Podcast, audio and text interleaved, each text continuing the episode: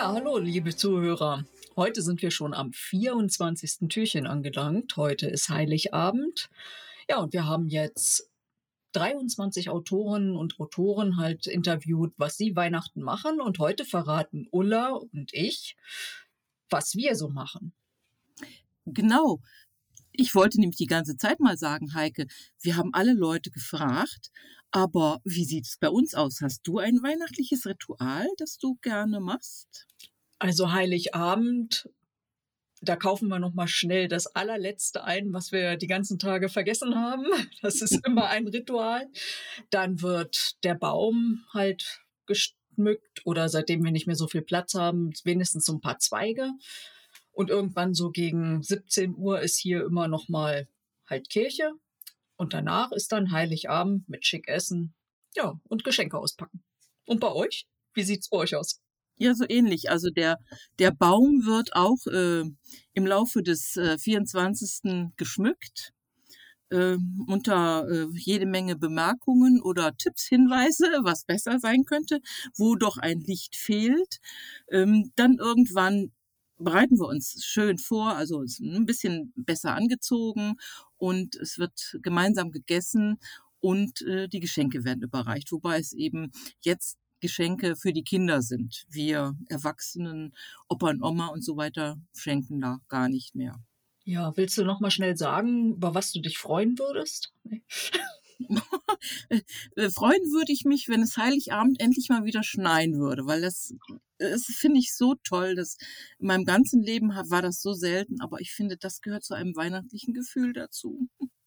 Ja, okay. Ich habe ja nun mehrere Jahre Weihnachten unter brütend heißer Sonne verbracht. Da ist es hier schon wieder fast komisch. Ähm, hast du denn irgendwelche Tipps für weihnachtliches Lesen oder Musik?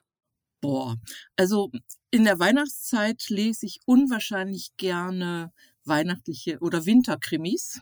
Es darf aber dann auch Wein Weihnachten ist ja so eine Wohlfühlzeit. Es darf dann auch ruhig mal was Schnulziges sein. Nicht alles, ne? Mehr Krimis, aber trotzdem so ein Wohlfühlkrimi. Ja, und Lieder, äh, äh, White Christmas, sowas, ne? Klassiker. Richtig, genau. Wobei früher haben wir regelmäßig Rolf Zukowski gehört. In der Weihnachtsbäckerei, diese Sachen, ja? Ja, Ach, genau. Da genau. gibt es so ein gutes Stichwort. Backst du denn spezielle Sachen oder lässt du backen? Ich lasse backen. Ah. Bei uns ist der, der Mann der Bäcker und Koch und äh, naja, der hat sich äh, spezialisiert. Es wird in diesem Jahr wieder reichlich Spritzgebäck geben.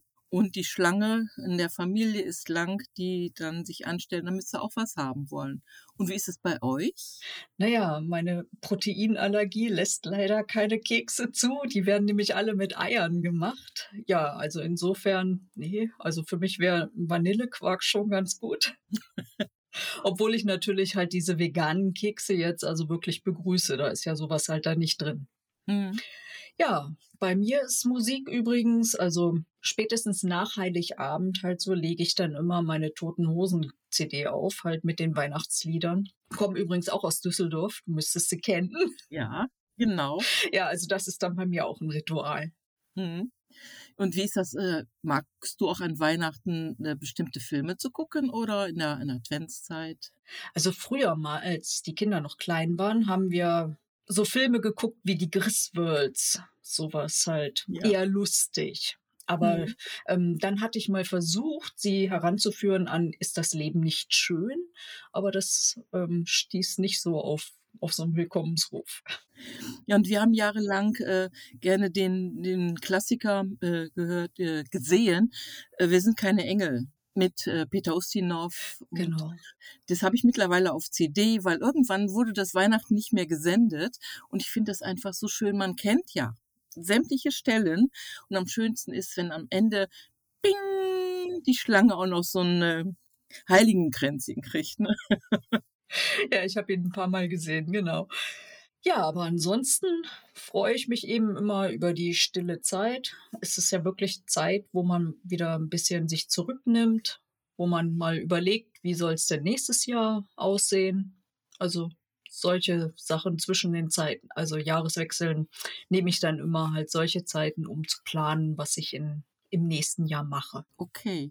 Das äh, ja, mache ich dann in der Zeit nicht. Ich hatte jetzt eigentlich mehr daran gedacht, dass ich mich bei einer schönen Tasse Tee und äh, eine Kerze im Adventskranz äh, gemütlich irgendwo hinsetze und runterkomme. Weil äh, es war doch immer das ganze Jahr über ist hektisch und man braucht mal so Auszeiten und Ruhezeiten. Und geplant wird, ja, nach Weihnachten. Stimmt, hast du schon recht. Zwischen den, zwischen den Jahren, wie man so schön sagt. Ne? Genau, also und dann geht's auch wieder schon gleich der, am zweiten Montag gibt's ja dann schon wieder los mit dem Sublesen. Bei dir doch bestimmt auch. Mit Sicherheit, mit Sicherheit. Ich habe ja alles dafür getan, dass in diesem Jahr die Substapel äh, bei mir nicht kleiner werden konnten. Ich weiß auch nicht, wie das passiert ist. Ähm, eigentlich müsste ich zweimal im Monat ein Subbuch lesen. Oh, du kannst ja erhöhen. 24 für 23. ja, ist klar. ja, dann würde ich sagen, wünschen wir allen unseren Hörern ein frohes Weihnachtsfest und kommt gut ins neue Jahr und wir hören uns dann sicherlich wieder. Ja, ich äh, wünsche unseren Lesern, Zuhörern ebenfalls schöne Weihnachtstage, einen guten Rutsch ins neue Jahr bleibt uns treu erhalten, äh, holt euch viele Tipps von uns, weil da werden mit Sicherheit jede Menge klasse Sachen wieder auf euch zukommen und ja, frohe Weihnachten. Also, frohes Fest. Tschüss.